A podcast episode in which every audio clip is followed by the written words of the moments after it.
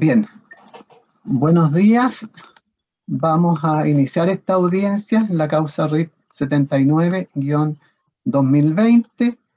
Eh, para los efectos del registro de audio, ¿se individualizan los intervinientes presentes? ¿Quién comparece por la Fiscalía? Buenos días, señor. Comparece el fiscal Felipe Aguirre. Bien. ¿Los querellantes en el mismo orden? Buenos días, señoría, por la Intendencia Magallanes, Marcos Loaiza. Bien. Buenos días, señoría, por la Violeta S.A., Rodrigo Guerra Bien. Eh, por la defensa del imputado, buenos días. Buenos días, Juan Carlos Rebolledo Pereira. El imputado, buenos días, su nombre completo. Buenos días, magistrado Marcelo Ignacio Mandujano Sala. Bien. Eh, vamos a dar unas instrucciones, como es tradicional, eh, en cuanto al público que está asistiendo eh, a presenciar este juicio oral. Se reiteran las instrucciones de mantener su cámara y micrófono bloqueados para evitar interferencia en el desarrollo de la audiencia. También eh, señala al tribunal que no están autorizaciones para transmisión en vivo de lo que está sucediendo, lo va a suceder en esta audiencia, solamente para que los medios de comunicación puedan grabar parte de lo que ocurre en la audiencia. Bien, eh, vamos a hacer un resumen final de lo obrado hasta el momento. En su oportunidad dimos a conocer el tenor de la acusación formulada por la Fiscalía en contra del imputado como autor de los delitos de incendio previsto y sancionado en el artículo 476, número 2 del Código Penal, delito de desórdenes públicos previsto y sancionado en el artículo 269 del mismo texto legal. Hubo adhesiones a la acusación de parte de la Intendencia Regional de Magallanes y Antártica Chilena, también adhesión del querellante, las Violetas S.A. y también demandante civil de indemnización de perjuicios en contra del imputado. En su oportunidad se hicieron los alegatos de inicio de apertura, el imputado prestó declaración, pasamos a la etapa de prueba, se incorporaron las probanzas respectivas, se hicieron los alegatos finales de cierre de clausura con las exposiciones finales, se le concedió la palabra al imputado antes que el tribunal, se retirara a deliberar y el día de ayer el eh, tribunal eh, se retiró a deliberar en privado y el veredicto al que arribaba este tribunal va a ser dado a conocer en esta audiencia a continuación por el magistrado eh, redactor don Guillermo Cádiz Vázquez. Colega, ¿tiene la palabra? Gracias, presidente. Dice así. Punta Arenas, 13 de octubre de 2020. Esta sala del Tribunal de Juicio Oral en lo Penal de esta ciudad, integrada por los jueces José Octavio Flores Vázquez, quien la presidió, Guillermo Cádiz y Julio Álvarez Toro, reunidos y después del debate de rigor, en virtud de lo dispuesto en los artículos 339 y 340 del Código Procesal Penal, habiendo ponderado las pruebas rendidas por los intervinientes con arreglo a lo dispuesto en el artículo 297 del Código antecitado y previa deliberación, ha resuelto 1 condenar por unanimidad al acusado Marcelo Ignacio Mandujano Salas en calidad de autor del delito consumado de incendio, previsto y sancionado en el artículo 476, número 2 del Código Penal, y 2. Condenar al mismo acusado, esta vez por mayoría, como autor del delito consumado de desórdenes públicos, previsto y sancionado en el artículo 269 del mismo Código.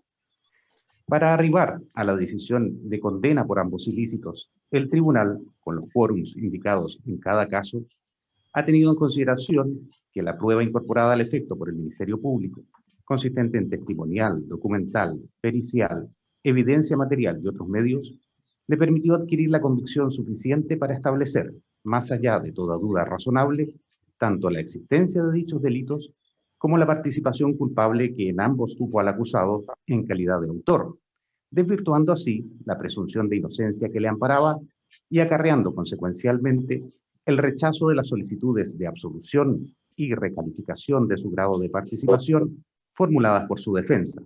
Todo ello en la forma que se fundamentará y precisará en la sentencia definitiva que corresponde dictar. En tanto, La última decisión de condena fue acordada con el voto en contra del magistrado Álvarez Toro, quien estuvo por absolverlo como autor del delito de desórdenes públicos por estimar que la prueba de cargo resultó insuficiente para acreditarlo en la forma que señalará por su parte en el fallo. En cuanto a la demanda civil, conforme lo dispuesto en el artículo 349 del Código Procesal Penal, así como a la eventual concurrencia de circunstancias modificatorias de responsabilidad penal, se difiere su pronunciamiento para la sentencia definitiva, que será redactada por el juez Guillermo Cádiz Batti y cuya audiencia de lectura se llevará a cabo el día martes 1 de diciembre del año en curso, vía remota, a las 13.30 horas. Gracias, presidente. Bien, encontrándonos en el escenario del artículo 343, inciso final del Código Procesal Penal, se abre debate sobre factores relevantes para la determinación y cumplimiento de la pena, eventual concurrencia a circunstancias modificatorias de responsabilidad penal, eventuales penas sustitutivas. Como es tradicional, en primer lugar, concedemos la palabra al abogado defensor. Muchas gracias, señoría. Como circunstancia modificatoria atenuante, su señoría, invocamos la irreprochable conducta anterior, conforme extracto de filiación sin anotaciones. Si el tribunal me permite compartirlo. Sí, proceda. Adelante, don Juan Carlos, puede compartir. Eh, se registra extracto de filiación del registro civil, nombre Marcelo Ignacio Mandujano Salas, RUN 18550-075-6, nacido el 8 de abril de 1995 en Punta Arenas, domicilio, se menciona el que se indica, Registro General de Condenas sin antecedentes, Registro Especial de Condenas por Violencia Intrafamiliar sin anotaciones. Certificado obtenido el 31 de enero del año 2020. Asimismo, su señoría, nosotros ya habíamos esbozado ayer la circunstancia atenuante adicional de colaboración sustancial al esclarecimiento de los hechos que habíamos fundado en la declaración prestada por el imputado ante el fiscal, coincidente con la declaración prestada al inicio de esta audiencia y además unida a otros antecedentes de la, eh, producidos en el juicio, consistente en la declaración de los funcionarios aprehensores y la declaración de los funcionarios de la PDI que eh, manifestaron haber estado presentes al tiempo de eh, verificarse la declaración investigativa ante el fiscal el día siguiente de la detención del imputado. Esa circunstancia, su señoría, obviamente inherente a los hechos de la investigación y que ha sido latamente discutida por todo el mundo y que ha sido expresada con frases tales como colaboró, estuvo muy tranquilo, se portó muy bien, un caso excepcional de desarrollo de tanto del control como de todas las actividades que, que se tuvieron que hacer en ese caso nos llevan a plantear, su señoría, que eh, en este caso concurriría también esa atenuante. Por otro lado, su señoría, dentro de las circunstancias modificatorias, se invocó por el Ministerio Público la de haber ejecutado el delito en eh, estado de conmoción popular. Tal circunstancia, magistrado, en nuestro concepto no concurre en la especie, toda vez que estábamos en situación de no haberse acreditado por parte del Ministerio Público de que el imputado haya provocado por su actuación tal circunstancia de eh, conmoción o bien que se haya pretendido aprovechar de esta para efectos de lograr su impunidad. Eh, está claro de las eh, largas sesiones de juicio que mantuvimos que eh, en, en nuestro concepto eh, esta conmoción popular que se plantea, primero tiene que analizarse a la luz del hecho que se eh, motiva este juicio, y desde esa perspectiva, su señoría, no hay eh, circunstancias que puedan eh, llegar eh, a una conclusión como que la que se pretendía establecer en esta agravante. Primero, Colega, ¿puede dejar de compartir el documento para tener a, la- a todos los intervinientes a la vista? Gracias. Eh, retomo, su señoría. Mm, Disculpe eh, por haber mantenido el documento. Eh, manifestamos, su señoría, que en relación al hecho se observó y se acreditó que durante todo el tiempo de la comisión del mismo se mantuvo la circulación vehicular y peatonal por el lugar, que eh, no existieron antecedentes que acreditaren la concurrencia de situaciones eh, concomitantes o cronológicamente eh, ejecutadas en forma previa o al mismo tiempo de estos hechos, sino que los videos que se acompañaron eran de situaciones de nocturnidad que no se presentaron a la eh, época de ejecución de este hecho por el cual el tribunal ha dictado veredicto condenatorio. Desde esa perspectiva, su señoría, y no existiendo ningún elemento que pueda estimar que haya sido utilizado por el imputado para eh, actuar de ese modo y eh, prevalerse esta situación de conmoción pública, es que solicitamos que esta eh, eh, situación se... Su señoría, y teniendo el delito que eh, parte en presidio mayor en su grado mínimo, y en nuestro concepto concurriendo dos circunstancias atenuantes y ninguna agravante, es que venimos en solicitar al tribunal se rebaje prudencialmente la eh, pena a imponer por el delito de incendio hasta el grado de presidio mayor, en, presidio menor en su grado máximo, y eh, se aplique al imputado en este escenario la pena de tres años y un día, y en relación al delito de incendio, se, eh, perdón, de desórdenes que se sancionó por mayoría, se aplique la pena de 41 días, de tal manera que en total ambas penas no superen el máximo legal de eh, cinco años que la ley establece para los efectos de la, de la procedencia de sustitución de acuerdo a la ley 18.216. Señoría, desde esa perspectiva, ahora, y establecida la pretensión de esta parte, que se acojan dos atenuantes, se rebaje un grado en ambos delitos eh, con veredicto condenatorio, es que eh, solicitamos a su vez que, establecido lo anterior, se eh, sustituya la pena a imponer a mi representado por el de libertad vigilada intensiva.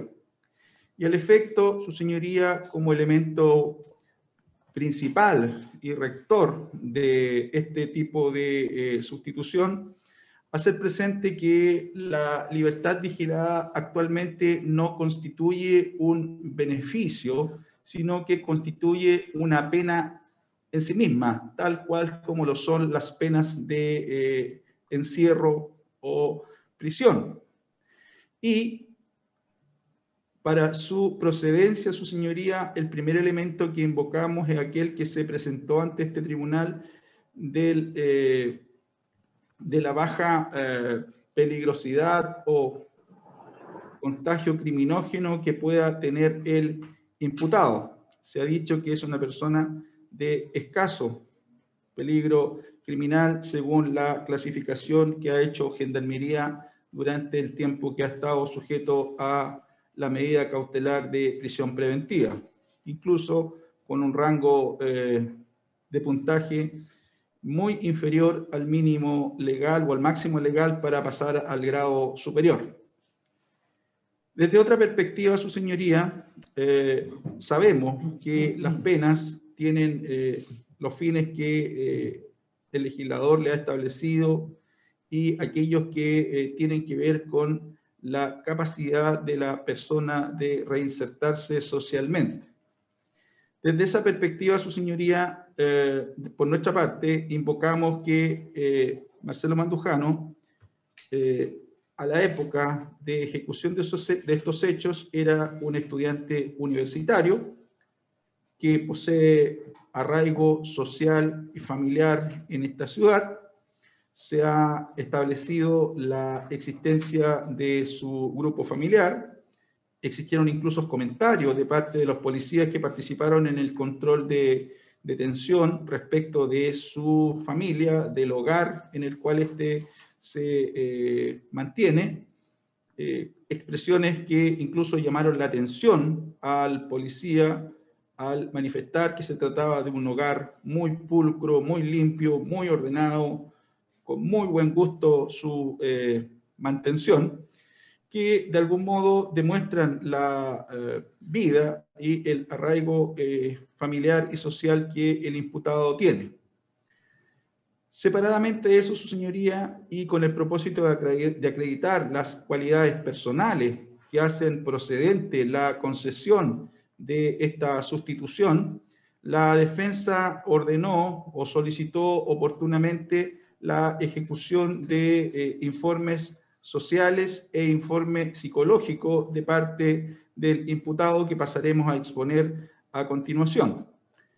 Además de eso, su señoría, contamos con una serie de documentos o certificados extendidos por eh, personalidades que se vinculan con la actuación del imputado en cuanto a su devenir académico, social y cultural en nuestra ciudad.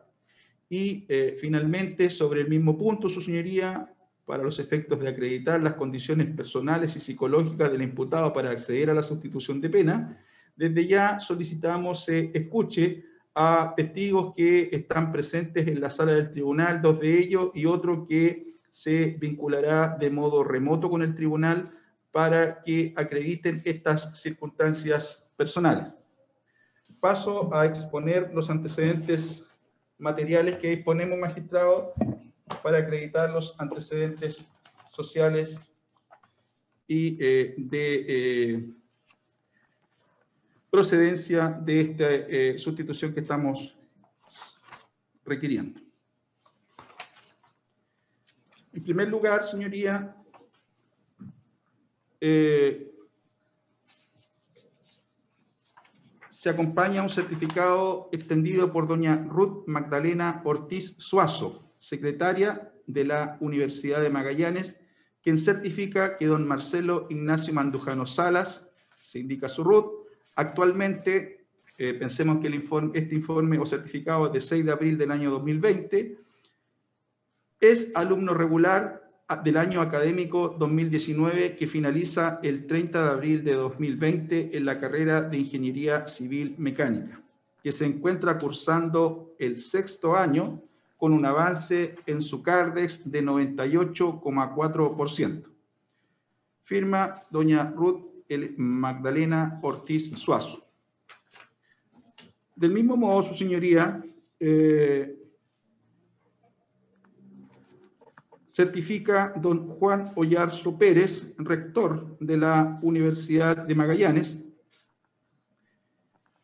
quien con fecha 6 de abril del año 2020 eh, extiende el presente certificado señalando entre otras cosas, eh, que Marcelo fue alumno de la asignatura Equipos de Procesos Térmicos que impartí el primer semestre del año 2019. En dicho contexto, observé en él un perfil humano solidario y proactivo, lo que constituía la base de las relaciones que establecía con sus compañeros y compañeras.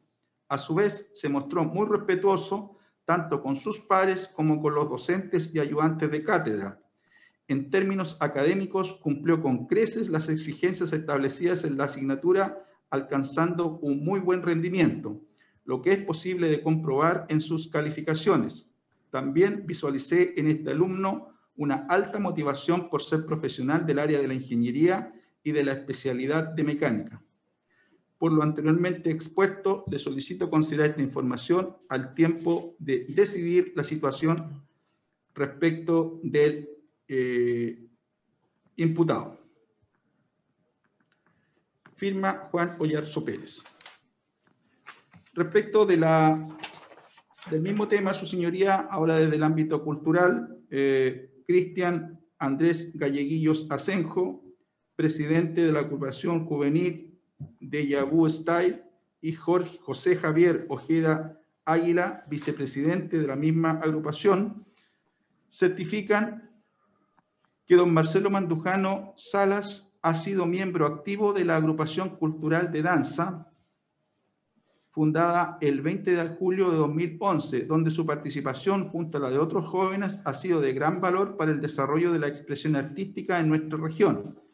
Cabe mencionar que ha participado en diferentes proyectos junto al Consejo de Cultura y las Artes, uno de los cuales le permitió viajar al continente europeo en el año 2015 para representar a nuestro país en uno de los eventos más grandes a nivel mundial, realizado en Eslovaquia.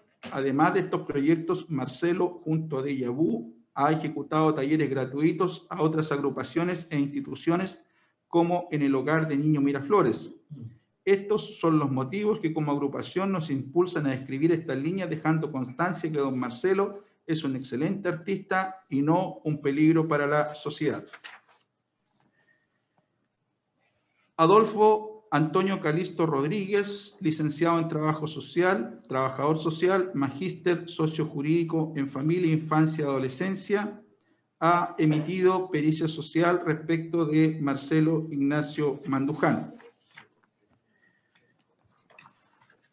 En los elementos relevantes de esta eh, pericia se señala el grupo familiar de Marcelo, eh, y su grupo estaría compuesto por su padre, Marcelino Fernando Mandujano Díaz Muñoz, nacido el 9 de mayo del año 1958, y su madre, María Andrea Salas Tolosa, nacida el 17 de octubre del año 64. Otros referentes significativos que no viven con el, evaluado, su hermana Andrea Fernanda Mandujano Salas, casada, eh, estudios universitarios completos, trabajadora social, con desempeño actual en la Intendencia Regional de Magallanes, sus sobrinos, su otra hermana, Paulina Loreto Mandujano Salas, casada, educadora de párvulos, magíster en educación, eh, residente en España.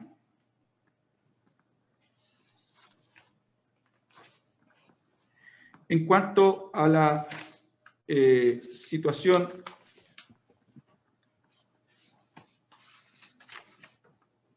que se menciona eh, como situación actual,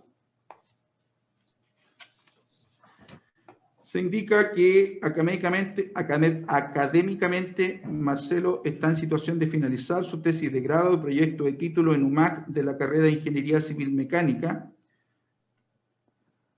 a fin de eh, titularse. Y del grupo, la otra actividad, grupo de baile break dance de Yabu Style, que es el que ya mencionamos. Desde el punto de vista laboral, el joven tiene intenciones de iniciar proyectos de ingeniería particular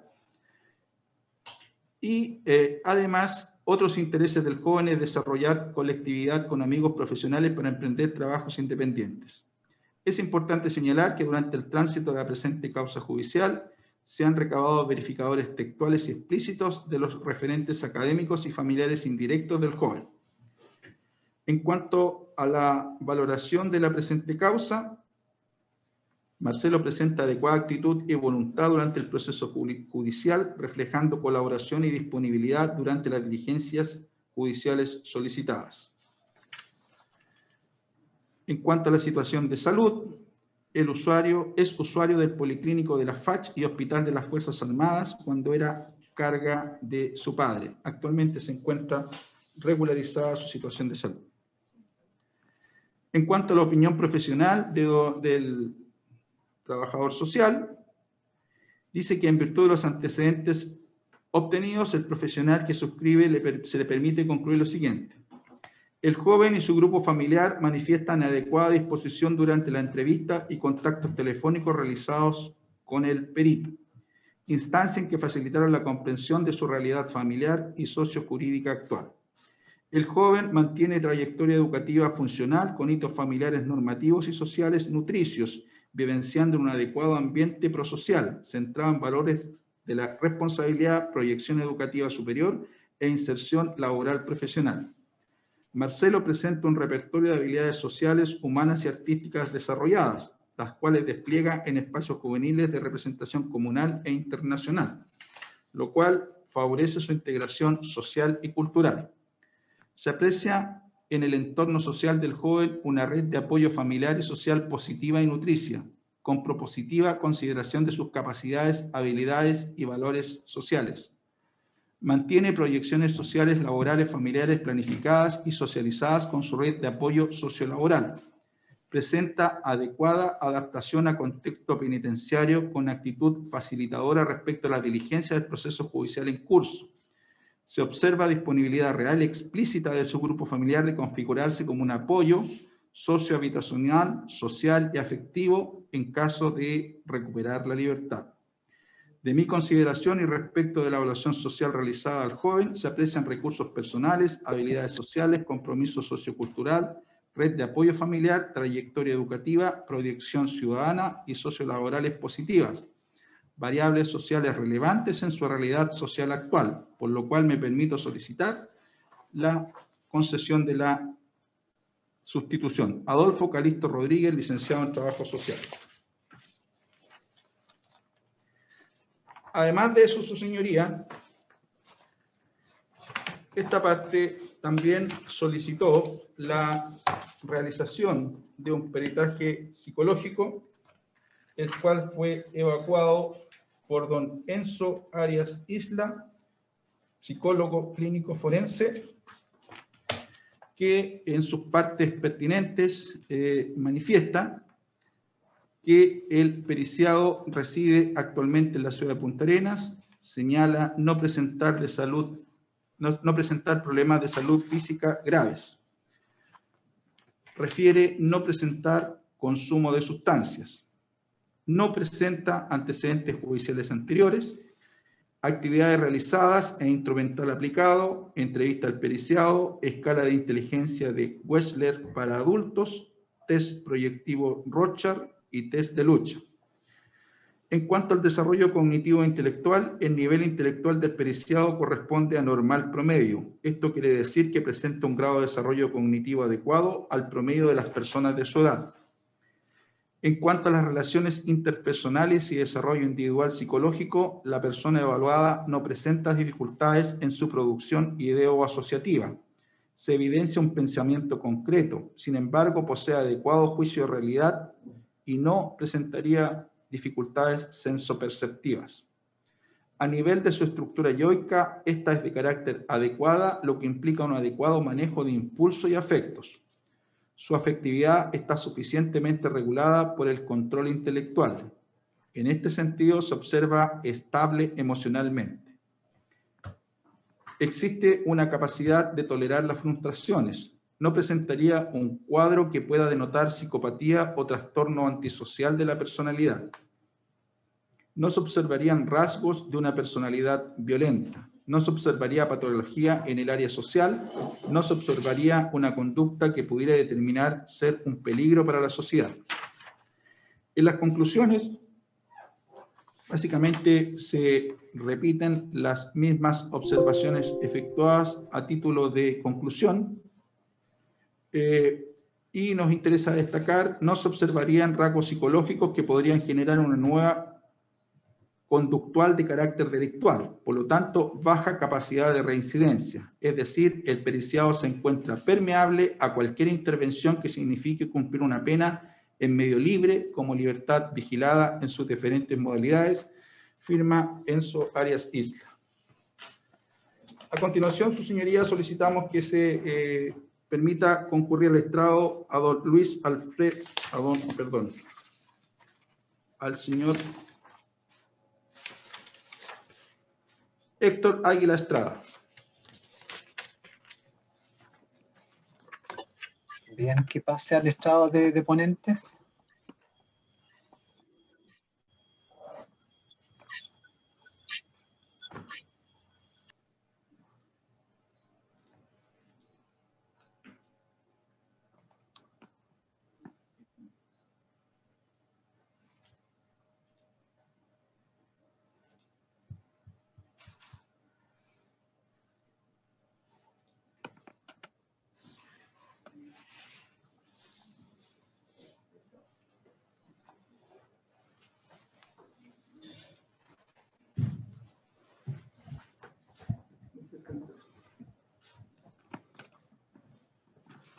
Bien.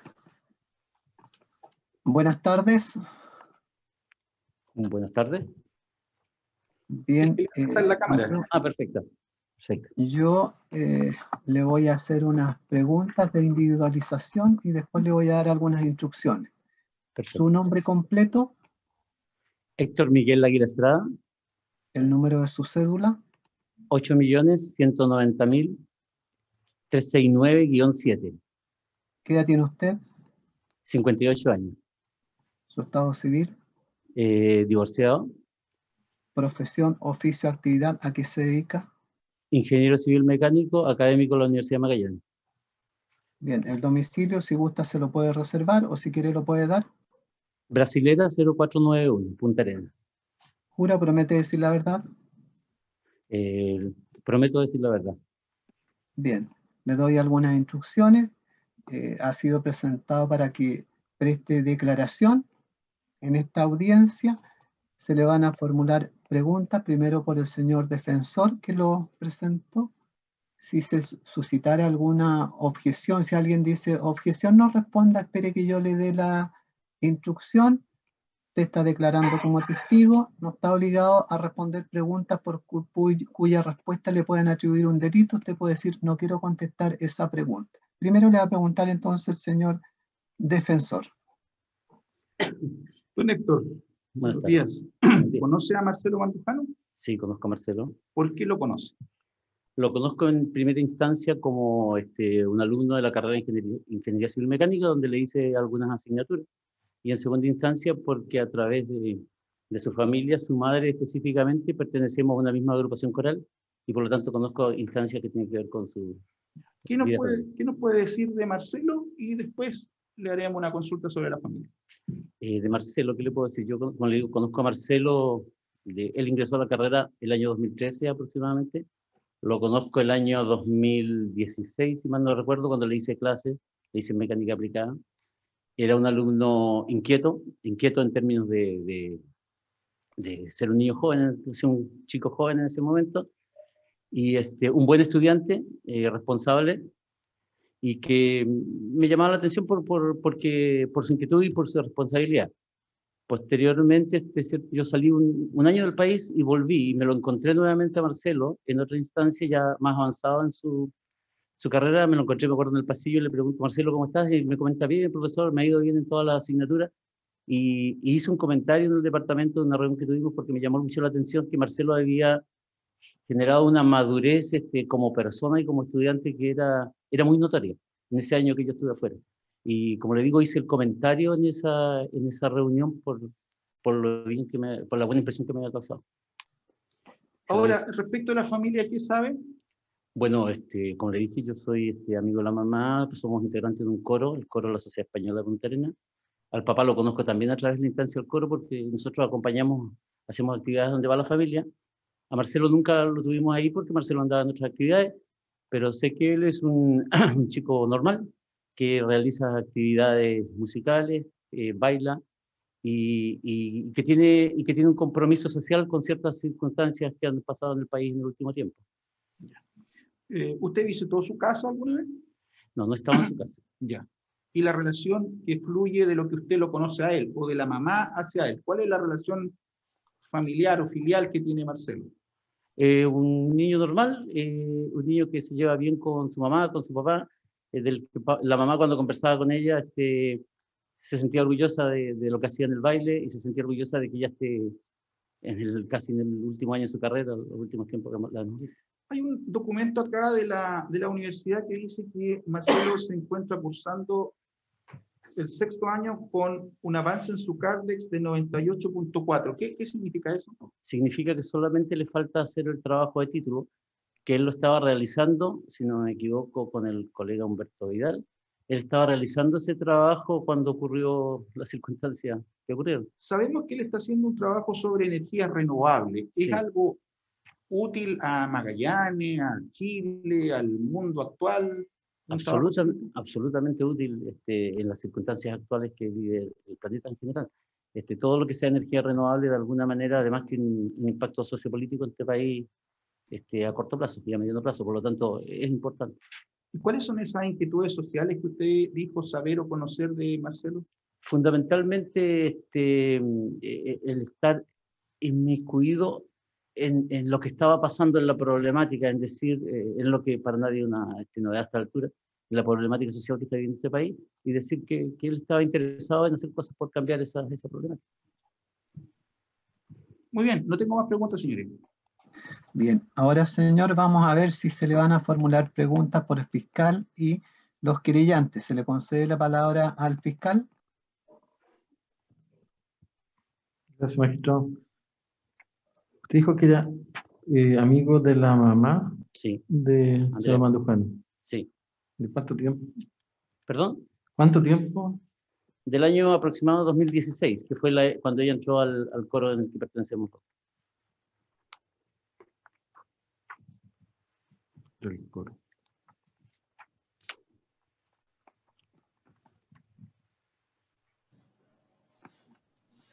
Del papá también dijo que tenía cercanía o no lo conoce? También lo conozco a Marcelino, este, lo conozco a través de la mamá, porque nosotros en el grupo hacemos actividades que son, son familiares.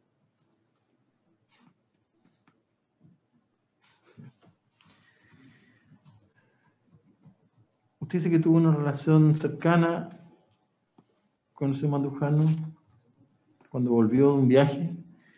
Una conversación cercana, ¿no? Una- Ah, ya, una conversación cercana. Conversábamos, nos juntamos en el pasillo y le expresé esto mismo que, le- que acabo de expresar al señor defensor. Con él no tuvo una relación cercana, entonces. La- mi relación como profesor-alumno, que en esta universidad, la Universidad de Magallanes, es muy cercana, muy distinta a la del resto del país.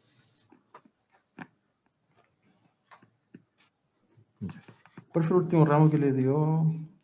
Eh, yo hice con él mecánica aplicada en primera instancia y ¿Qué año? El año 2000, si no me equivoco, el 2015, si no me equivoco, 2015 o 2016.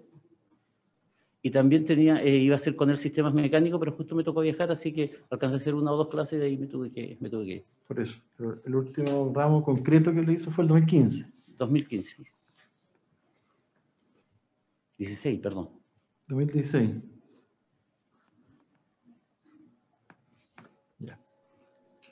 Bien, eso es todo, gracias. Se le concede la palabra a los representantes de los querellantes en el mismo orden. Una interrogación, señoría. No hay pregunta, magistrado. Bien. Bien, no hay pregunta aclaratoria. Señor, ha terminado su declaración. Se puede retirar. Muy bien, muchas gracias. Señoría, ahora solicitamos, si el tribunal lo autoriza, que se reciba el testimonio de don Luis Alfredo Riveros Cornejo a través de la plataforma Zoom. Bien, que se establezca la conexión. En sala de espera, magistrado, no se encuentra ninguna persona con ese nombre. No sé que se esté conectando en estos momentos. Miguel Ángel, si no me equivoco, está conectado ya la persona. ¿Se encuentra en sala entonces? ¿Se encuentra aquí con la acá está presente, debería estar presente. Yo lo incorporé hace un rato. Perfecto. Esto debería estar, deberíamos habilitarle su... Luis Rivero Cornejo.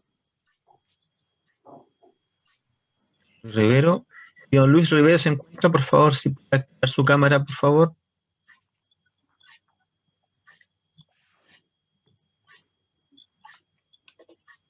está como público migrante. Sí, no lo. Ahí está, Sí, ahí, lo veo. ahí se ve. Ahí lo veo. Eh, Don Luis Rivero, le estoy enviando un mensaje para su micrófono. Adelante.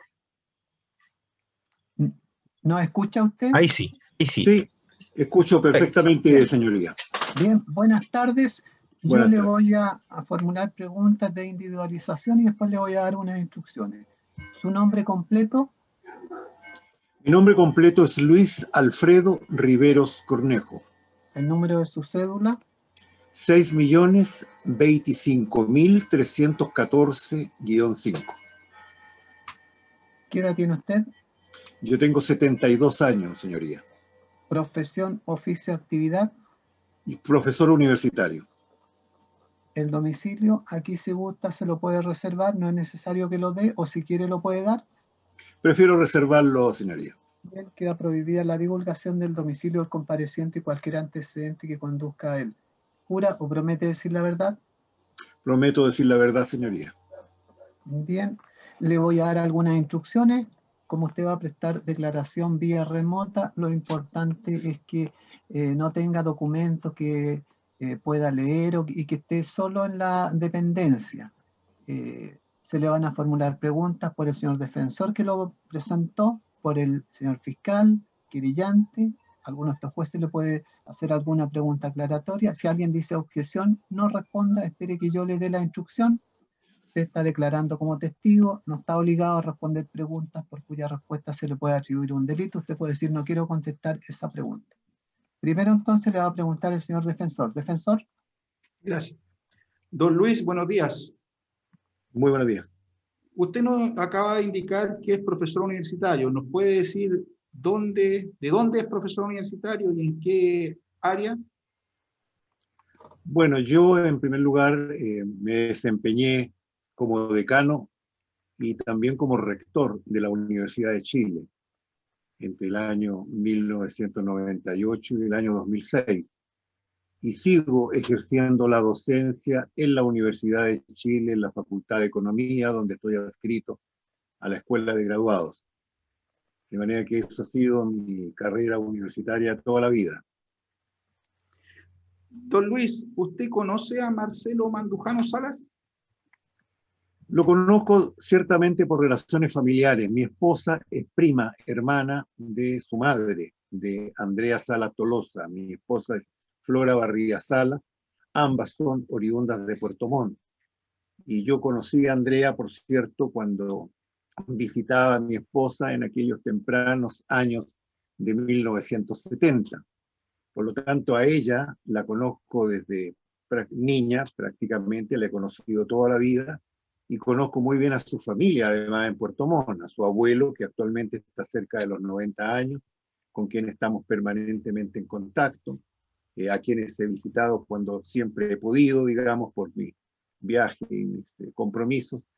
De manera que a ella la conozco y conozco también a su familia, por cierto, a su, esposo, Marcelino, que varias veces nos encontramos en Puerto Montt cuando ellos iban a visitar, ¿no es cierto?, a la familia. Conozco a Marcelo, hijo, eh, porque, claro, acompañaba a su madre también a Puerto y muchas veces conversé con él sobre sus inquietudes, muchas veces me contó sus ideas de estudiar en la universidad, de eso conversamos también mucho, y yo un par de veces también los visité en su casa en Punta Arenas, cuando tuve la oportunidad de viajar a Punta Arenas. Yo fui gran maestro de la Gran Logia de Chile eh, por, eh, por ocho años, durante ocho años, entre el año 2010 y el año 2018, y en esa condición tuve que visitar Punta Arenas, yo creo que cuatro o cinco veces, y siempre tuve la oportunidad, ¿no es cierto?, de, ir a su casa, de tomarme un café con ellos, de manera que eh, tuve, como digo, cierto contacto, ¿no es cierto?, eh, más o menos permanente y informado últimamente de esta desgraciada situación, digamos. Por cierto, no, no, no me, no, me, corresponde, no me corresponde comentar. Pero a la familia la conozco, conozco también a sus hermanas, eh, sobre todo a Paulina, que actualmente está en España. Ella estuvo en mi casa en Santiago durante un tiempo mientras hacía sus trámites para poder postular a los estudios en el exterior. De manera que, como digo, es una familia que conozco bien. Don Luis, en virtud de ese conocimiento que usted nos menciona y de larga data, ¿qué nos puede decir sobre los valores de tanto de la madre como los que usted pudo observar en Marcelo y en el grupo familiar completo? Bueno, desde luego tengo que decir que es una familia muy bien constituida. En los días actuales cuesta apreciar matrimonios que tienen una larga duración estable, ¿no es cierto? Y que, y que se llevan eh, generalmente muy bien. De manera que en ese sentido me parece a mí una familia de clase media, muy normal. Él trabajaba para la FACH, ¿no es cierto?, en algunas tareas eh, más, más, más, bien profesionales. Actualmente entiendo que se desenvuelve en el sector comercio. Eh, de manera, digamos, que una familia muy bien constituida y este niño, este joven, desarrolló sus estudios normalmente, ¿no es cierto?, en, en, en Punta Arenas y posteriormente, como se ha dicho, en la universidad, donde eh, está estudiando, está terminando prácticamente la carrera de ingeniería mecánica. En alguna oportunidad yo tuve la oportunidad de, de, estar allá y conversar con el rector informalmente, con Juan Oyarzo, que es un colega y amigo, y él me dijo que este era un buen alumno, ¿no? Era una, su opinión, ¿no? Y la opinión probablemente que recogió algunos colegas. De manera que creo que estamos hablando de una familia muy normal, muy bien constituida, muy bien organizada, ¿no es cierto? Y que, por cierto, eh, postula y, y, educa en valores, ¿no es cierto? Por eso esta situación a mí me resulta tan, tan chocante. En estas situaciones en que ahora eh, Marcelo se encuentra en una situación de un veredicto condenatorio y la solicitud nuestra es que esa condena la pueda cumplir en libertad, ¿Qué puede decirnos usted respecto de la posibilidad de Marcelo de adecuarse a esta nueva situación, de cumplir normas, de cumplir con las obligaciones que le supone esta situación actual de condena en base a los valores familiares y personales que usted vio en Marcelo? Mire, yo creo que él debe ser capaz de cumplir, ¿no es cierto?, con el compromiso de una conducta adecuada, ¿no es cierto?, eh, producto de este tremendo impacto que yo me imagino ha significado para él todo este proceso y desde luego todo lo que lo antecedió. O sea, yo soy, señoría, una persona que por formación, por convicción, creo en la justicia, decididamente, pero también creo en la clemencia. Y eso a mí me afecta mucho. Muy bien, don Luis, muchas gracias. Bien, ahora vamos a preguntarle al fiscal y querellante si desean hacerle preguntas al compareciente. Se le concede la palabra al señor fiscal. Gracias, señoría. Vamos a hacer algunas preguntas muy puntuales. Eh, señor Riveros, buenas tardes. Buenas tardes. Ya. Usted dice que conoció y conoce la familia por todo este vínculo familiar que ya nos dijo. Eh, ¿Cuándo fue la última vez que vio a, a, Marcelo antes de que se viera involucrado en este hecho? Yo estaba sacando cuentas sobre eso, digamos, yo creo que fue hace unos cuatro años atrás, en Puerto Montt, ciertamente. Eh, nos encontramos allí, incluso él estuvo con nosotros en la habitación del hotel, aprovechamos de tomar café. Me recuerdo que fuimos, ¿no es cierto?, con su abuelo y su tío que vive con el abuelo eh, a frutillar, me parece. Eh, he estado haciendo recuerdo, pero creo que cuatro años atrás, porque él estaba recién comenzando a estudiar en la universidad de hombres. Eh, pero hay una voz que se filtró. Hay una interferencia por ahí. Agitado, solucionado. Bien. Ya, eh, entonces, don Luis, eh, la otra pregunta es, Deduzco entonces que eh, no estaba al tanto de cuál era el grupo más íntimo de amigos o de cercanos de Marcelo.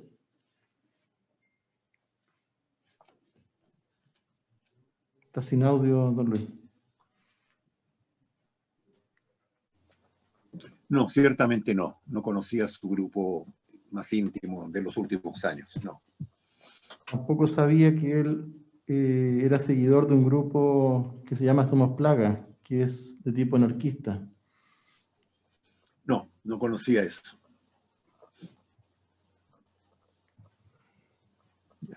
Y lo último, eh, señor Riveros, en, una carta que, que, se presentó en este proceso, firmada por usted, usted habla de, em, de un enorme error de su parte. ¿Con eso se refiere a, la, a las circunstancias que usted no quiso ahondar eh, sobre el hecho mismo? Perdón, no comprendí bien la última parte de la pregunta, señor fiscal. En, en la carta usted alude a que esto habría sido un enorme error de su parte, refiriéndose a eh, aparentemente a los hechos eh, Sí. a los que, en, los que se, en los que se vio involucrado Marcelo, ¿es así? Así es, así es. Considero que fue un tremendo error de su parte, que a mí me extrañó mucho porque yo no lo conocía, digamos, en- entiendo todas estas cosas son a veces producto del momento, ¿no es cierto? Producto del ambiente psicológico. Yo convivo con estudiantes y con jóvenes todo el tiempo y me doy cuenta de que estas cosas se constituyen para ellos en un- en una especie de desafío personal, en un atractivo, ¿no? Y eso lo considero un tremendo error. Yo creo que hay que considerarlo desde ese punto de vista. No como una actitud permanente delincuencial, en mi opinión. Yo he conocido muchos casos de jóvenes estudiantes que caen en este mismo tipo de conducta. Y es por una falla naturalmente del sistema, ¿no es cierto? Y por obviamente una sociedad que está impulsando a los jóvenes a la violencia, ¿no es cierto? A, sostener sus convicciones por la fuerza que es una cosa que a mí me parece que es tremendamente atentatorio contra nuestro orden social. Gracias, no tengo más preguntas. Gracias. Brillantes pueden preguntar en el mismo orden. No hay interrogaciones, señoría. No hay preguntas, señoría. Bien, tampoco hay preguntas declaratorias al tribunal. Señor, ha terminado su declaración, se puede desconectar. Hasta luego. Muchas gracias, señor, señoría. Señoría, para terminar, solicitamos que se consulte si se encuentra en sala del tribunal don Miguel Sierpe Gallardo. Bien, Sí, magistrado, se encuentra en tribunal. que pase.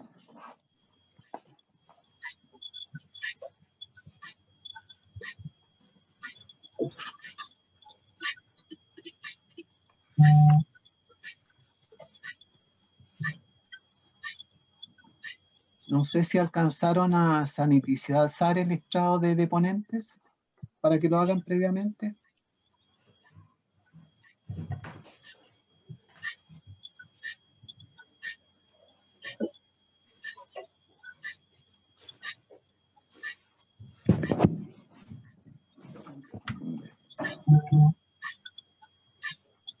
Buenas tardes. ¿Me, me escucha? No estoy presente en la sala, pero debe tener audio mío y la imagen en alguna pantalla. Muy bien. ¿Me escucha? Sí, señor. Buenas tardes. Muy buenas tardes. Su nombre completo, Miguel Ángel Sierpe Gallardo, el número de su cédula, 6.437.819-8, ¿qué edad tiene usted? 66 años. Profesión, oficio, actividad. Soy jubilado y soy consejero regional de la región de Magallanes. Bien. El domicilio, si gusta, se lo 19 de reservo. junio 01880. ¿Jura o promete decir la verdad? Juro decir la verdad. Señor, le van a hacer preguntas, algunas instrucciones.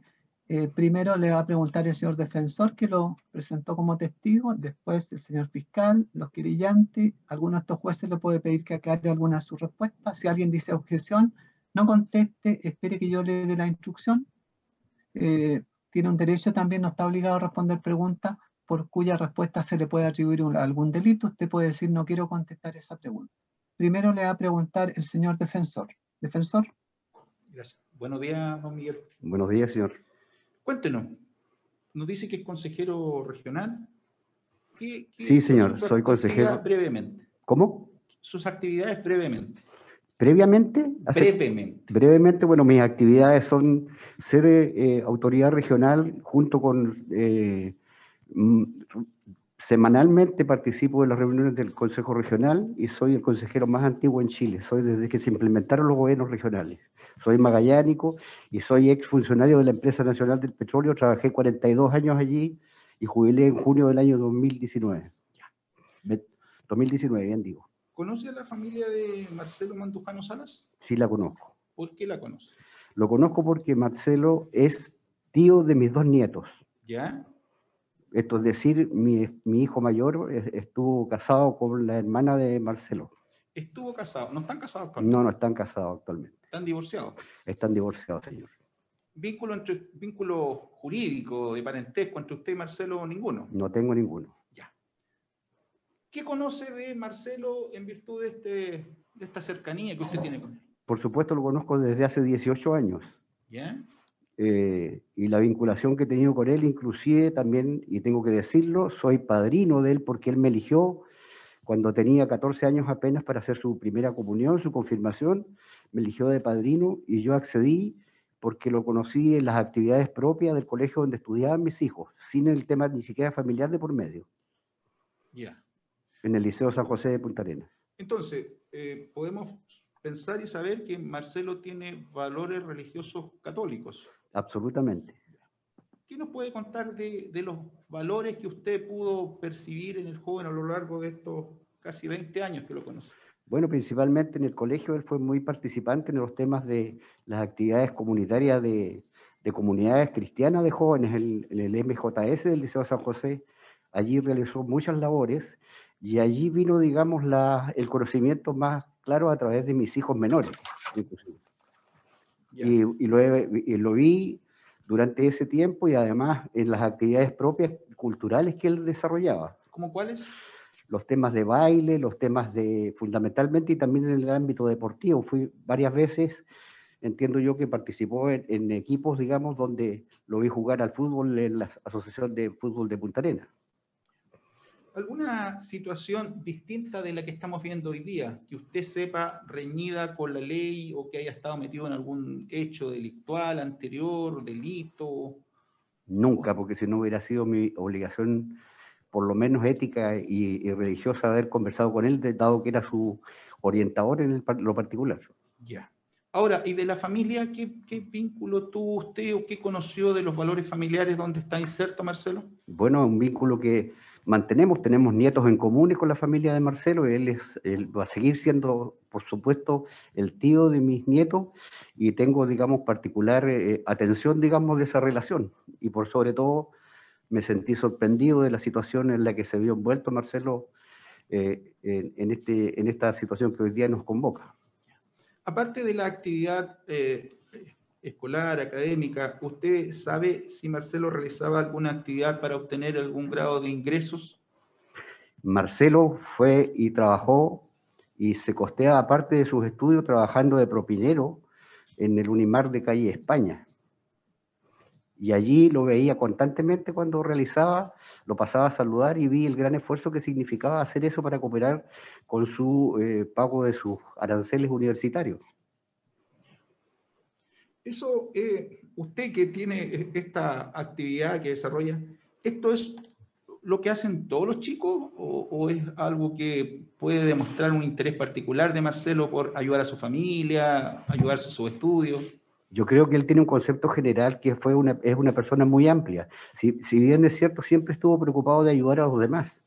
Yo en particular recibí varias veces las indicaciones por parte de él de las actividades que desarrollaba en virtud de sus compañeros de la universidad y también, digamos, eh, inclusive trabajar para poder pagar sus estadías, inclusive sus vacaciones, donde él fue a bailar, digamos, a nombre de la región a nivel internacional.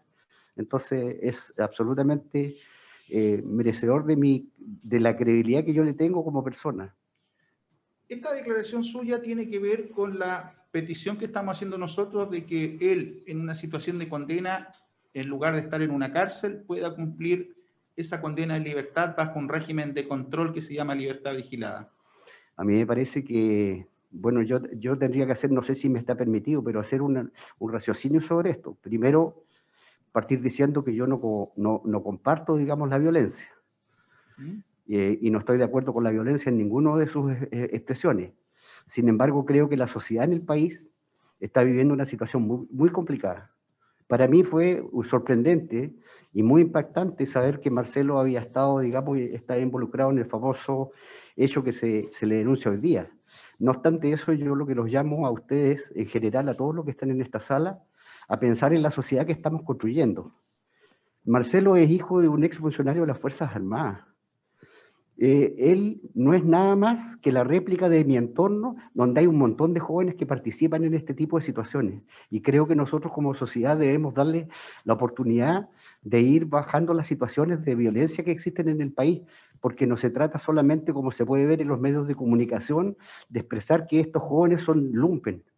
Yo le puedo decir que lamentablemente tengo que decir que conozco a muchas familias muy cercanas a mí, en donde he visto la violencia, más que la violencia, sino que el rencor y, la rabia de los jóvenes que de alguna manera sienten que ese es el camino y yo creo que tenemos la obligación de mostrarle que ese no es el camino.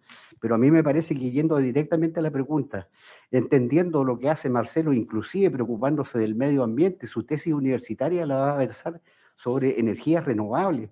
Un joven que terminó en el tiempo mínimo su carrera universitaria, creo que no, no podemos o, o, no podemos, o yo pienso que no se debe truncarle la vida, como a, no a él solamente, sino que a muchos jóvenes que han cometido estos errores y que creo que la sociedad merece darles una oportunidad. No tengo más preguntas, muchas gracias. Bien, eh, fiscal puede preguntar. Gracias, magistrado. Muy, muy breve. Eh, hay una relación entonces, buenas tardes, señor Sierpe. Hay una relación de, usted dice, tío de mis nietas, eso lo escuché. Él es tío de mis nietos, exactamente.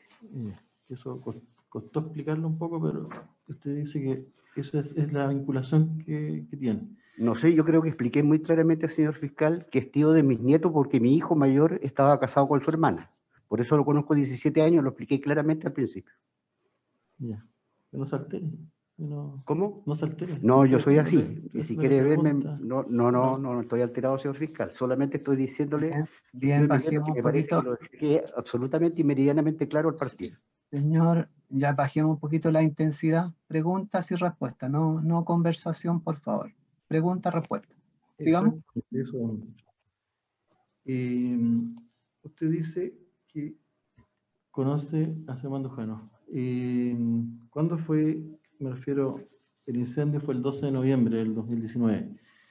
La, anteriormente, ¿con cuánta frecuencia usted lo veía o no lo veía? ¿Nos puede explicar eso? Yo generalmente lo veía a él en cada 15, 20 días cuando iba a buscar a mi nieto, o de repente todas las semanas, dependiendo cuando fuera a su casa, pero lo veía, la verdad. ¿Usted iba a la casa? De forma seguida. Voy a buscar a mis nietos en las casas donde vive Marcelo, sí. ¿Conocía cuál era como su círculo más cercano de amigos, pareja? No, señor fiscal.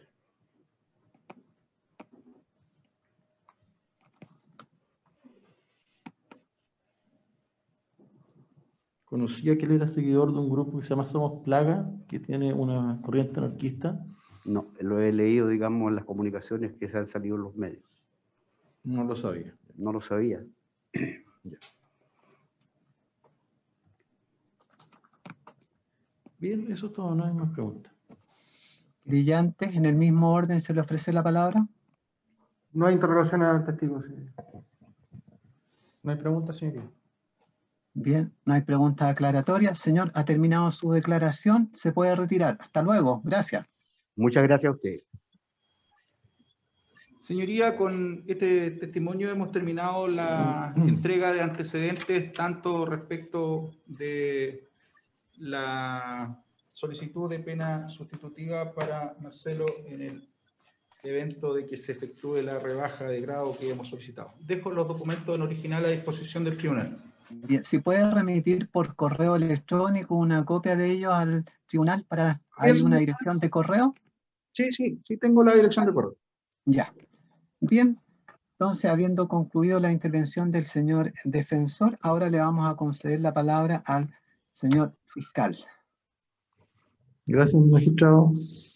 Eh, su señoría, eh, a la luz del veredicto que se ha podido oír, eh, la Fiscalía considera que se ha eh, establecido eh, la existencia de dos delitos y la participación culpable en estos del acusado. Y en ese contexto eh, hay que analizar eh, las eh, peticiones que se harán por las partes. En este caso, eh, nosotros eh, ratificamos la solicitud que se hace en este caso en la acusación en cuanto a las penas que se piden para efectos de imponer al acusado. Creemos que en este caso eh, debe acogerse la circunstancia agravante del artículo 12, número 10 del Código Penal, toda vez que eh, quedó demostrado por los testimonios del señor Hugo Jaque, eh, mayor eh, comisario de esa época en Punta Arenas, del señor Bamonde, comandante de bomberos, del señor Horacio Adrián, sargento carabineros, en cuanto que ese día en que se produce el incendio de la FP Habitat era un día especialmente violento. Incluso el señor Adrián dijo que había sido el día más violento de lo que va de la contingencia social. Eh, con esa sola expresión, señoría, ya debiera acreditarse eh, el artículo 12, número 10 del Código Penal, que discrepamos con la Defensoría que establece que eh, hay que prevalerse, dicen ellos, para, de esta situación para cometer el delito. Lo que dice el artículo 12, número 10, no habla de prevalimiento. Dice el que con ocasión de conmoción popular cometa el delito. Es decir, está en una etapa distinta o un nivel de exigencia distinto.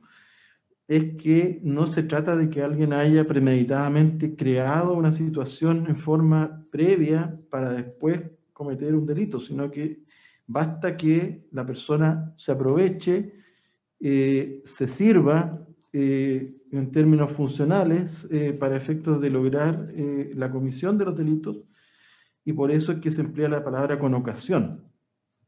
Es así entonces que esta agravante se encuentra acreditada en el juicio y solicitamos en consecuencia que se acoja como tal.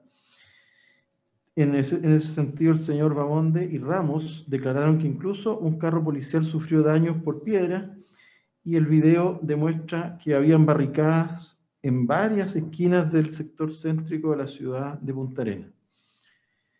Después de magistrado solicitamos que eh, no se acoja eh, la situación de una cooperación, pero no porque estimemos que haya habido una situación que eh, no haya dado alguna información, sino que es por otra razón, es por cuanto eh, cuando se otorgó la posibilidad, primero, de dar una versión sobre los hechos, eh, no se acotó en ningún momento eh, quiénes eran las otras dos autores eh, de este delito junto con el acusado, lo que habría sido esperable como una cooperación sustancial al esclarecimiento de los hechos, el poder señalar al menos eh, de quién se trataba estas personas que claramente él conoce quiénes son. Eh, y lo otro, señoría, que, ¿por qué eh, eh, pedimos, señoría, que no debiera acogerse esta circunstancia? Es por cuanto la, la, defensa durante todo el juicio, no obstante que eh, comenzó señalando que se iba a efectuar una cooperación eh, sustancial, posteriormente durante todo el juicio no existió tal cooperación sino que por el contrario se eh, puso en duda todas las, eh, todos los medios, todos los hechos, eh, incluso se discutió sobre el foco, dónde estaba el foco, si había más focos, si había otro, otro fuego en otro lugar distinto, etc. Se puso en duda una serie de circunstancias que se habían supuestamente dado por establecidas con una cooperación, y, pero después se da una, un cambio eh, repentino en, en, la, en, la, estrategia eh, y eh, todo el juicio en realidad se ventiló por poner en duda y cuestionar todas las declaraciones. Por lo tanto, creemos que en ese sentido no puede acogerse una cooperación sustancial al crecimiento de los hechos. No hay una novedad en cuanto a lo que se entregó como información. Eh, además, magistrado, solicito que se tenga especialmente lo previsto en el artículo 69 del Código Penal, la extensión del mal causado. En este caso se trató de un incendio que provocó graves daños, eh, la destrucción íntegra del edificio que allí eh, existía. Nosotros tratamos de incorporar prueba nueva, el tribunal estimó que no, era, eh, no se daban los requisitos para ello, pero eh, sin perjuicio de eso, eh, hoy día ese lugar, cuando uno pasa por ahí, es un peladero. O sea, quedaron solamente los, el cemento de lo que había allí alguna vez. Entonces, hay una extensión mayor eh, del mal causado que debe considerarse en este caso, y además en cuanto al peligro también que revistió para las personas y para la propiedad sobre todo considerando lo que declaró el último testigo de la parte querellante, cuando señaló que incluso la gente había tenido que evacuar el hotel que se encuentra cercano a la, a la FP, y también como lo señalaron el señor Bamonde en cuanto al peligro que él eh, señaló que había ese día en el lugar. Creemos entonces que hay una extensión eh, inusitada en cuanto a la, a la gravedad del hecho y la extensión provocada.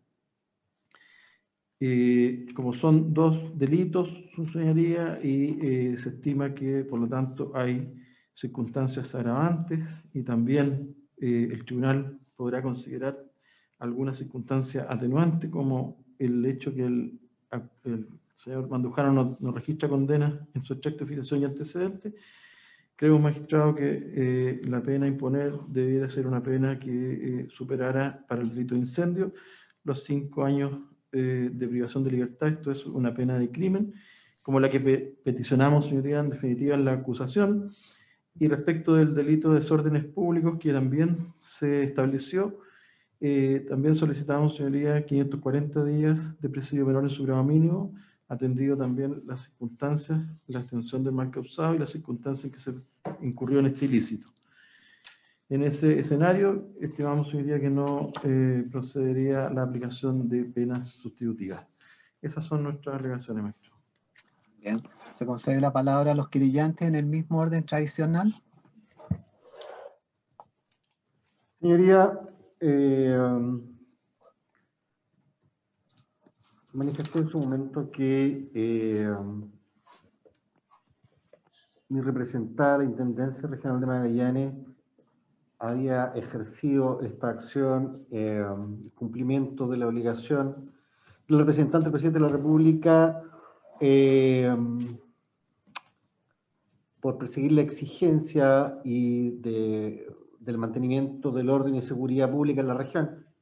Hechos que se han eh, satisfechos desde el ejercicio de la acción y posteriormente con eh, la investigación que llevó adelante el Ministerio Público y que ha terminado, señoría, con un eh, proyecto de condena como el que hemos eh, escuchado en esta audiencia. Em, por lo tanto, señoría, haciendo eh, eco de lo que ha sido la conducta invariable de mi representada hasta la participación del abogado que se dirige a sus señorías, eh, se adhirió oportunamente a la acusación eh, del Ministerio Público y por lo tanto estará esta parte, señoría, a lo que en definitiva el tribunal tenga bien ponderar de conformidad con la normativa adjetiva, eh, con especial consideración de las circunstancias que han sido esgrimidas legítimamente por la defensa, y contrariadas por eh, el sostenedor de la acción del Estado, es decir, el Ministerio Público, señoría. Estaremos a lo que su señoría resuelva en definitiva. Bien.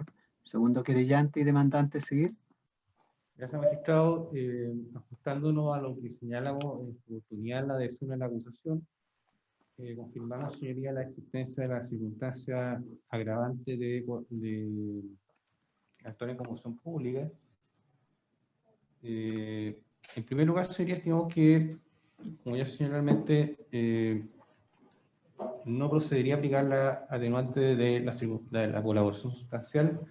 Básicamente sería porque se ha entendido, por lo menos en doctrina y en jurisprudencia, que la colaboración sustancial no solamente se refiere a la colaboración en la investigación misma, sino que también incluso en la declaración misma del tribunal. Es decir, sería, tenemos que originalmente el acusado dio una versión de los hechos, pero esa versión eh, no fue completa y después fue desvirtuada, y acá en el juicio oral se dio una versión distinta. En ese sentido, se diría que estimamos que no, no se configura esa situación atenuante. Respecto de la agravante de conmoción pública, eh, cabe señalar, señoría, que dicha circunstancia agravante eh, consiste y se ha entendido básicamente que se, eh, se, da en los casos en que por parte del autor de un ilícito existe una grave indiferencia respecto al contexto en el cual se comete el delito. O sea, señoría, independiente del delito mismo de desórdenes públicos. Por tanto, sería tampoco eh, procede acá a aplicar lo que en algún momento se mencionó por la defensa de que eh, no procedería, procedería aplicar lo dispuesto en el artículo 63 del Código Penal, en el sentido de que, eh, al, que constituiría en sí misma el, el, tipo de desórdenes públicos. Eh, también, señoría, eh, vamos a pedir que se tenga presente la extensión del mal causado, no solamente para efectos de determinar la pena, sino también para, eh, en el caso de acogerse a la acción civil, se, se haga la evaluación de perjuicios correspondientes.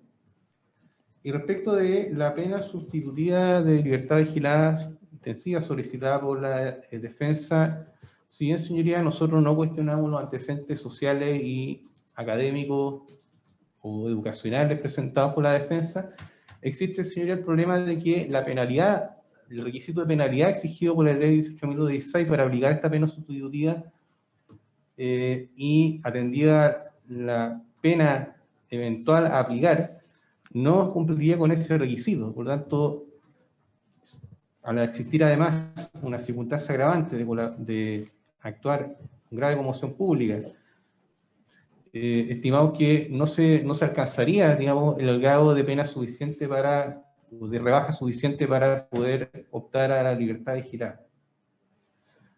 Eso es todo lo que debo señalar, señoría. Bien, no olvidar entonces remitir los antecedentes escritos a la dirección, a la casilla del tribunal. Bien, entonces con lo logrado en esta audiencia ponemos término a la misma, ha concluido el juicio oral, en su oportunidad se comunicará la sentencia definitiva en la fecha y hora ya precisada por el colega redactor. Hasta luego, muchas gracias. Hasta luego. Hasta luego.